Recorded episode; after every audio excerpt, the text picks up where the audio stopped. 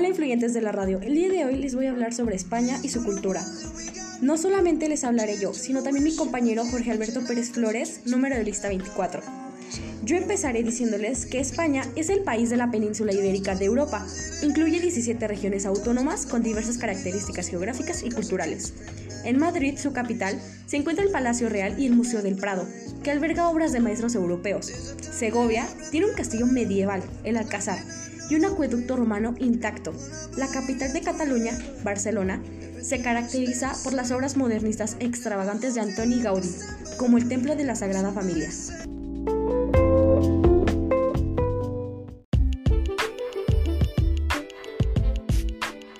Empezaré hablándoles por qué lengua se habla en España. En España se hablan varias lenguas vernáculas, el castellano o español, idioma oficial en todo el país.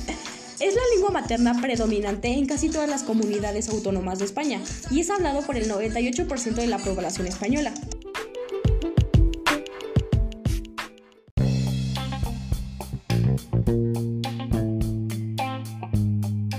También les hablaré sobre los platos típicos de España.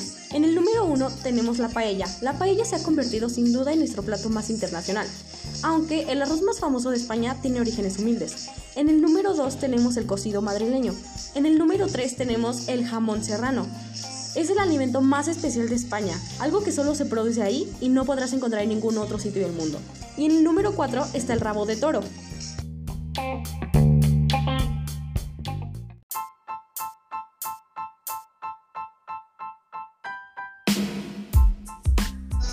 Yo les hablaré sobre los mitos y creencias de los españoles.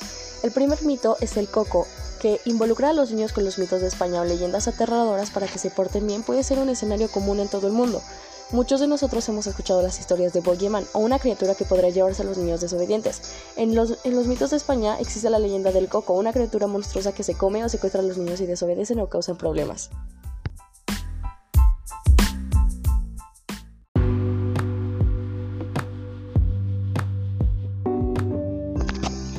El segundo mito es el ratoncito Pérez. El segundo de los mitos de España comienza a mediados del año de 1894.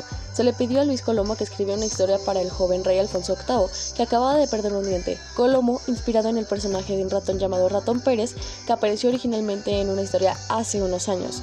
Así se creó en los mitos de España la historia del ratoncito Pérez, un ratón que vivía en una caja de galletas con su familia en Madrid, que corría a través de las tuberías para llegar a las habitaciones de los niños que habían perdido los dientes y dejarles monedas.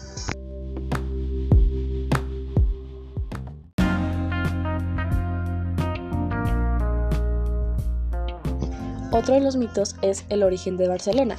En los mitos de España existen diferentes leyendas que hablan sobre la fundación y el nombre de la ciudad de Barcelona. Uno de los mitos españoles dice que Hércules una vez emprendió un viaje con nueve barcos, que se separaron y finalmente solo ocho de ellos fueron rastreados. Según los mismos de España, se dice que colectivamente los demás barcos comenzaron a buscar el noveno y lo encontraron en la parte inferior de la colina de Montjuic. La tripulación se enamoró de la zona y decidió nombrarla la ciudad después de Barca, Barco, y Nona, Noveno. También se dice que Hércules se enamoró de una niña llamada Pirine. Sin embargo, no pudieron permanecer juntos por más de meses, ya que supuestamente tuvieron que continuar con sus respectivos viajes. De ahí viene el nombre Pirineos. Otro de los mitos de España dice que el origen de la ciudad se atribuyó a los cartigéneses. A Amilcar Barca, el padre de Aníbal, llegó a esta área y fundó la ciudad. Luego le dio su apellido y el Barca. Sin embargo, no hay evidencia para probar ninguna de las historias.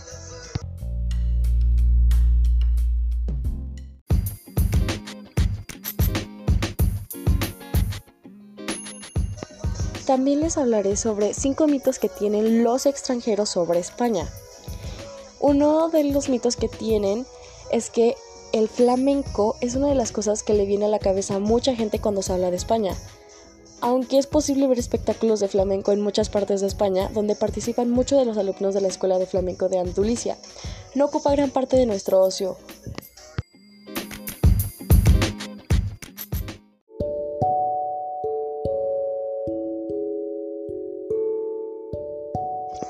También el clima soleado. España es muy conocida por su clima y por el turismo del sol y playa que comenzó en la comunidad valenciana. Aún así no todo el país goza de un clima tan estable e idílico.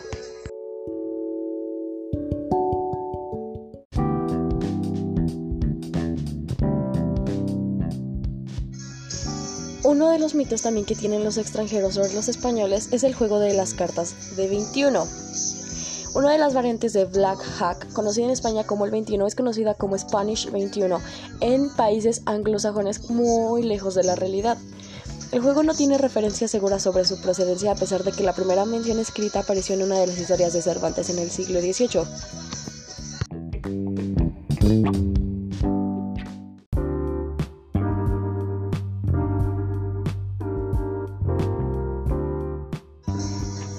Uno de los mitos son las corridas de toros. Contrariamente a la creencia popular, ir a las corridas de toros no es tan común en nuestro país como se podría pensar, aunque es fácil reservar entradas para una corrida de toros en la mayoría de las ciudades españolas.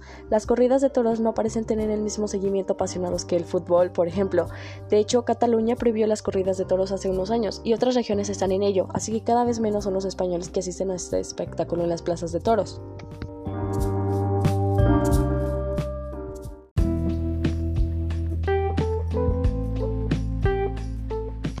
Y por último está la siesta es sagrada.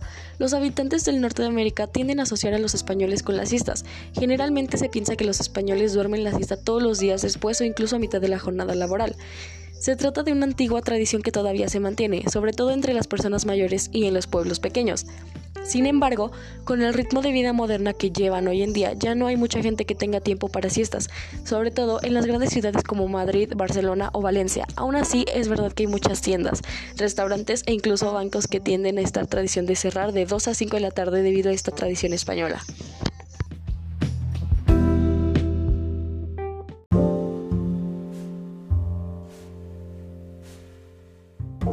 Les hablaré sobre las creencias de los españoles. En España existen importantes minorías religiosas.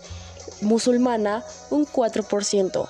Los protestantes de Federación de Entidades Religiosas Evangélicas de España, el 1%.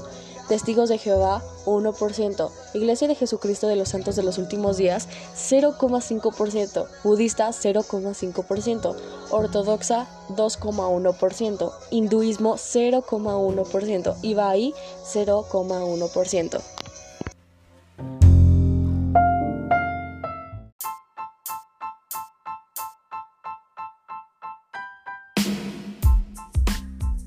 Y bueno, eso es todo. Esperamos les haya gustado mucho y que se hayan divertido escuchándonos. Bye.